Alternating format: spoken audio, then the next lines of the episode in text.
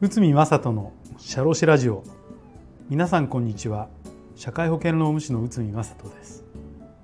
この番組では私内海が日常の業務や日常のマネジメントで感じることをお話ししております。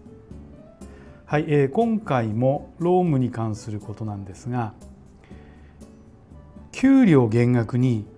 異論がなければ承諾となるのか。こちらを解説いたします、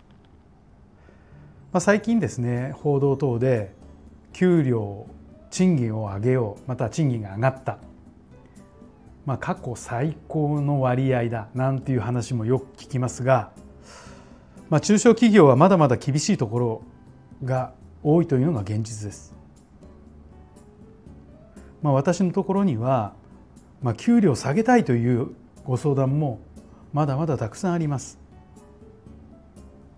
しかし給料を下げることは社員にとっては厳しい問題であり法律的にも労働条件の不利益変更ということでこれを実行するには社員の同意がなければ行ってはいけないこととなっていますただし同意がないまま減額して単に社員が下がったら下がった給料をもらい続けた場合これはもう暗黙の了解承諾をしたのかどうかということで、えー、とよく揉めます。で、えー、とこれは実際にですね見てみると裁判もありました。まあ、これに関する裁判ということで技術翻訳事件平成23年東京地裁のものです。概要としては会社の業績が悪化したため社員の給料を20%下げることにしたと。役職者が出席する会議で政策事情は反対したということですね。役職者のみが参加する会議だったということで役職者以外の社員には説明はされたが実質的に異議を述べられる機会は与えられなかったということですね。減額された給料が振り込まれたが、えー、政策実調はまあ抗議は行わなかった。その後政策次長は退職し減額は違法であると裁判に訴えたでそして裁判所の判断はというと給料は労働条件の最も重要な要素であるので合意内容を書面化することが望ましい。就業規則に基づかない給料の減額は賃金債権の放棄と同じぐらい厳格に行うべき。社員から合意書などの承諾がない場合それに代わる合理的な事情が認められない。本件は合意書面がなくまたこれに代わる合理的な事情がないということで会社が敗訴したんです。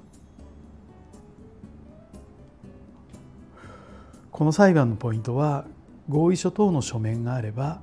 給料の減額を認める。書面がなくても合理的な理由があれば認められるという点です。しかし実際に合意書がなくても認められている裁判もあります。エイバック事件東京地裁。ちょっと古いですけど平成11年1月のものです。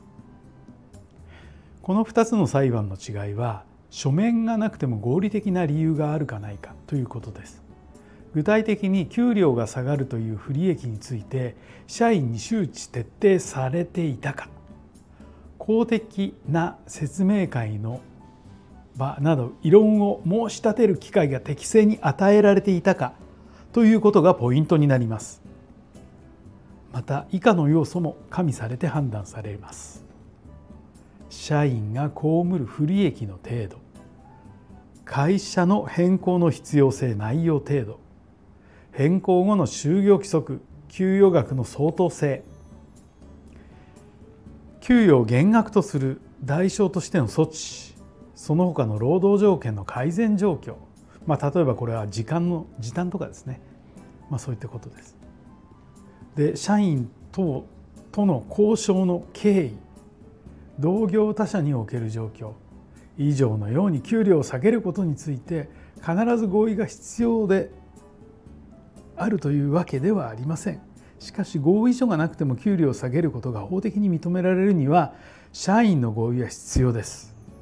また後でトラブルを回避することを考えれば合意書を提出してもらった方が無難ではないかと言えます。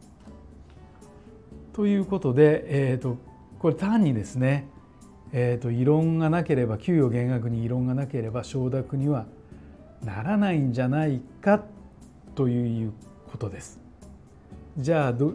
どうしたらいいかって言ったらやっぱり書面で合意を取った方が